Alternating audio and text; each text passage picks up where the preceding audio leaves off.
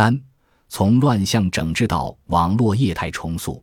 党的十八大以来，网络治理受到高度重视，以网络主权和网络安全为核心的治理理念贯穿于网络治理实践的全过程。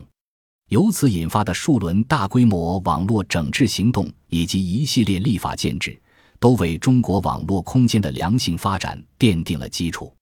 然而，近年来网络乱象仍有大量残余，例如网络谣言、网络极端思潮、网络涉黄涉赌、网络恶俗文化、网络诈骗、非法网站等问题依然突出。同时，这些乱象借助微信公众号、网络直播平台、网络搜索引擎。手机应用软件、网络游戏程序等传播渠道或内容载体滋生出新的变异形式，有的则发展出产业链，使得整个网络乃至社会环境呈现泛娱乐化、低俗化的走向。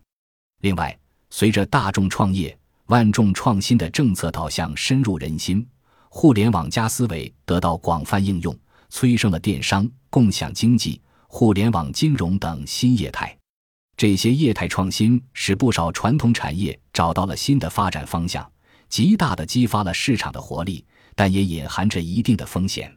特别是一些大型互联网平台发展迅猛，使得平台经济成为中国经济的一道新景观。但在发展过程中，平台经济出现了一些不健康迹象，使其发展前景蒙上了一层阴影。在这样的背景下，国家进一步明确网络治理思路。从多方面重塑网络生态，促进网络规范发展。